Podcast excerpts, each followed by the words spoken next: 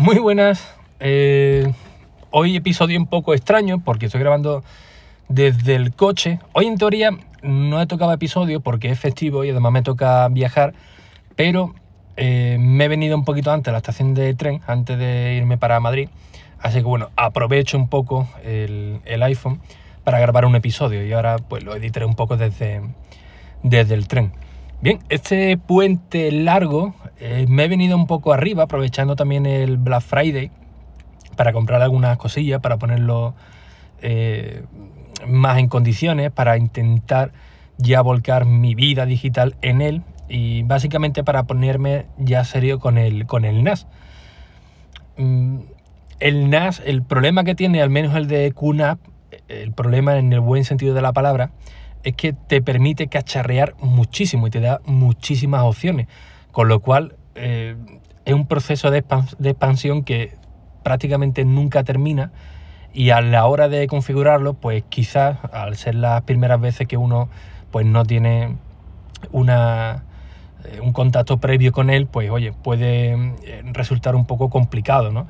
Un nuevo sistema operativo, un nuevo sistema de, de conectarte en tu, en tus NAS, ya sea estando dentro de casa o, fuera.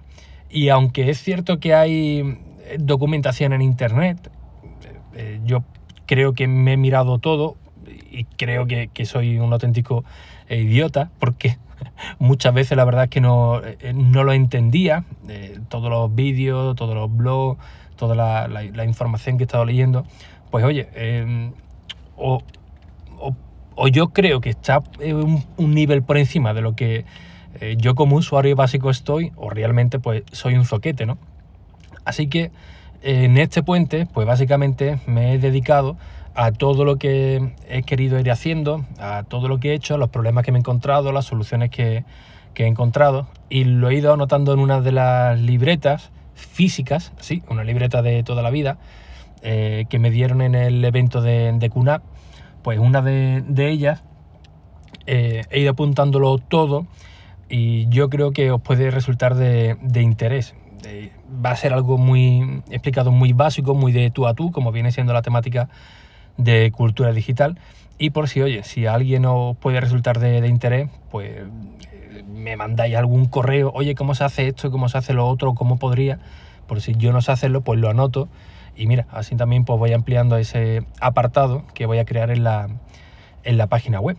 Eh, insisto que contenido muy básico que quizás muchos de vosotros diréis, bueno, pero si esto ya está tirado, ¿no? Pero eh, yo el handicap también que le estoy poniendo es utilizarlo eh, con, el, con el iPad, desde configurarlo desde cero en, el iPad, es decir, sacarlo de la caja y comenzar a configurarlo desde, desde ahí.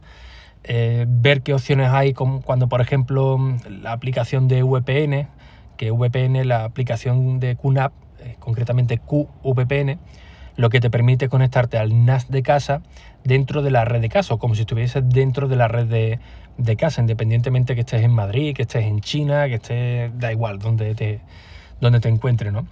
Pues la aplicación, por ejemplo, para iPad, al menos para el de 12,9 pulgadas, pues no va. Eh, se cae, tú la abres y se, reinicia constantemente, con lo cual no te permite eh, habilitar la, VPN, ¿no? Pues bueno, hay ciertos eh, usuarios que no saben que NIOS, pues tú puedes agregar una VPN de manera manual, ¿no? Sino que piensan que primero no se puede, que tiene que ser desde una aplicación, y otros que creen que directamente a través de, un perfil, ¿no? Eh, a mí me ocurre, por ejemplo, que si yo dejé una, una reseña en la, aplicación diciendo que, al igual que otro usuario, de que efectivamente eh, se cerraba y que bueno, que había muchos que quizás no conocían las opciones de, iOS para conectar una VPN de manera manual, ¿no? Pues otra de las cosas que me encontré, ¿no? Cuando vi que no podía abrirla, digo, pues nada, pues lo, instalo desde, desde aquí de manera manual. Y oye, pues son cositas que eh, a mí por lo menos me está sirviendo para tener una, un mejor acercamiento con el, con el NAS y creo que eh, muchos de vosotros pues también os puede hacer ver el concepto del NAS, porque ya, ya lo sabéis que yo era muy negado a esto, incluso hice un, un episodio y la verdad que era muy negado para, el NAS. Pero también es cierto que cuando empecé a descubrirlo un poquito más me llamó la, atención, eh, ya cuando me entró el calentón, Y sobre todo cuando fui al evento de, de QNAP y vi todos los profesionales, todo lo que eh, hacían con, con él, cuando han tenido conversación con uno, con otro, pues la verdad es que es una auténtica chulada. Sí es cierto que siempre con un poco de, de precaución, ¿no? Porque, eh, por ejemplo, se lo comentaba a un familiar todas las posibilidades que tenía el NAS. Él tiene una, una empresa, tiene un servidor eh, antiguo, también quería pues traspasar todo lo que es la página web y una serie de servicios todo al NAS, con lo que le comentaba, ¿no? Y eh, realmente hay que tener un poco de cuidado con esto, ¿no? Nos podemos venir muy arriba y efectivamente se pueden hacer multitud de, cosas, pero eh, no siempre es recomendable, ¿no? Siempre hay que tener un mínimo de, precauciones, desde lo más básico como puede ser un SAI. Un SAI es un sistema de alimentación, una batería, vamos, prácticamente, que tú lo conectas a la corriente y si se va la luz, pues bueno, el NAS seguirá siendo protegido, ¿no? O al menos no se apagará de golpe y le dará tiempo hasta que vuelva la luz o al menos para intentar hacer algún apagado seguro, ¿no? si, lo podemos, si lo tenemos conectado con, en, red, con alguna manera de, que se pueda eh, conectar a alguna red wifi o, o algún 4G o, algo, ¿no? Porque uno de los problemas que tiene el NAS es que como se te vaya la, luz, primero se te, prácticamente se te jode todos los procesos que tiene y luego a la hora de sincronizar, pues la verdad que eh, puede tardar bastante, bastantes horas, ¿no? Casualmente a mí hace un par de días se me fue la luz de la manera más, eh, más tonta. Teníamos un, calefactor mientras bañábamos, estábamos bañando la peque, pues le pusimos el calefactor y creo que después fue el poner el secador de pelo y un calentador en el salón. Vamos, pusimos dos o tres cosas de, que tiraban bastante de luz y saltó, ¿no? Y efectivamente el NAS se apagó de golpe, se pudo recuperar bien, pero sí que estuvo un día pues ahí sincronizando y oye, en ese tiempo es mejor no, no tocarlo, primero para, para, que se sincronice bien y segundo para que no tarde tampoco tanta, tantas horas. Y claro, te empiezas a meter en este mundillo y como digo, eh, eh, es un, abanico de posibilidades pues enorme, ¿no? Ya os comenté lo del tema de incluso poder alojar la página web, que puedes alojar una página web ahí sin problemas, o el contenido de, de los podcasts, eh, crearte tu propio Netflix con el, con el Plex, ah, una, una auténtica de, de, cosas chulísimas.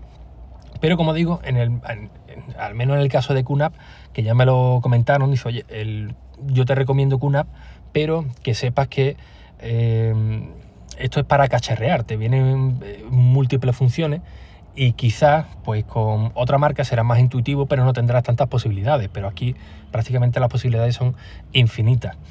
Así que bueno, eh, te vas metiendo, te vas metiendo y como digo, si no sabes muchas veces las cosas básicas, pues se te puede hacer un, auténtico mundo, ¿no? Que fue una de las cosas que me estuvo ocurriendo eh, a mí, que lo dejé conectado, me, iba para Madrid, no me podía conectar e, a él, cuando venía pues quizá no tenía tiempo para configurarlo y al final pasaba pues mucho tiempo que no es que le perdiese el internet, pero sí que me frustraba pues, pues bastante, ¿no? Ahora en este puente, pues no, la verdad es que al menos para todos los básicos para poder manejarlo de fuera, creo que ya lo tengo cubierto y ya, por ejemplo, pues una chulada, ¿no? El poder, por ejemplo, jugar a la Xbox desde el iPad, gracias al, NAS, ¿no? Que es un la VPN, que simplemente con un botón pues ya inicio la, la Xbox desde, desde la lejanía, eh, poner una cámara USB, ¿no? Eh, eso es otra de las cosas, ¿no? reinventar o reutilizar componentes que tengas por, por casa que ya no, no utilizas, ¿no? Como yo, por ejemplo, una, una webcam que tenía por ahí de, de Logitech, pues mira, la puedes conectar al, al NAS y, y, verla desde cualquier sitio, ¿no? Desde el iPhone, desde, desde el iPad, desde, desde el ordenador. Y bueno, pues tienes ahí un punto de seguridad pues bastante interesante y aprovechando los componentes que, que, uno tiene, ¿no? Eh, insisto que yo todavía soy muy novato en esto. En este fin de semana me he dedicado también a ampliarlo. Podía ampliarlo de una configuración metiéndole un SSD para que fuese más, rápido. Pero bueno, entre la, avaricia y quizás no saber, pues aproveché todos los discos duros, eh, todas las vallas de los discos duros. Pero bueno, se está quedando algo la verdad que, curioso y al menos ya para ponerse uno en serio, para eh, intentar volcar eh, o al menos respaldar pues parte de la vida digital y por supuesto también parte de, los nuevos proyectos para ir guardándolos todos ahí, que lo tenía muy, muy desordenado y al menos de este modo pues uno ya lo tiene más centralizado. Digo proyectos como puede ser cosas de la universidad, cosas de, casa, eh, del instituto o hobbies nuestros. Y bueno, lo tenemos todo, todo ahí. Así que nada, esta pequeña reflexión eh, improvisada. Me voy corriendo para, para, el tren que sale en 15 minutos. Y nada, eh, nos vemos en el próximo episodio. Y bueno, por cierto, como siempre, pues muchísimas gracias por vuestras valoraciones y reseñas en iTunes, en Apple Podcast, que ya sabéis que son muy necesarias, tanto a nivel personal, para estar aquí con vosotros cada día a las 22.22, como por supuesto para los nuevos oyentes, ¿no? para que descubran el podcast de Cultura Digital, para que conozcan a Ricky Fernández y se vayan uniendo a esta gran comunidad. Así que sin nada más, un fuerte abrazo y hasta el próximo episodio. Adiós.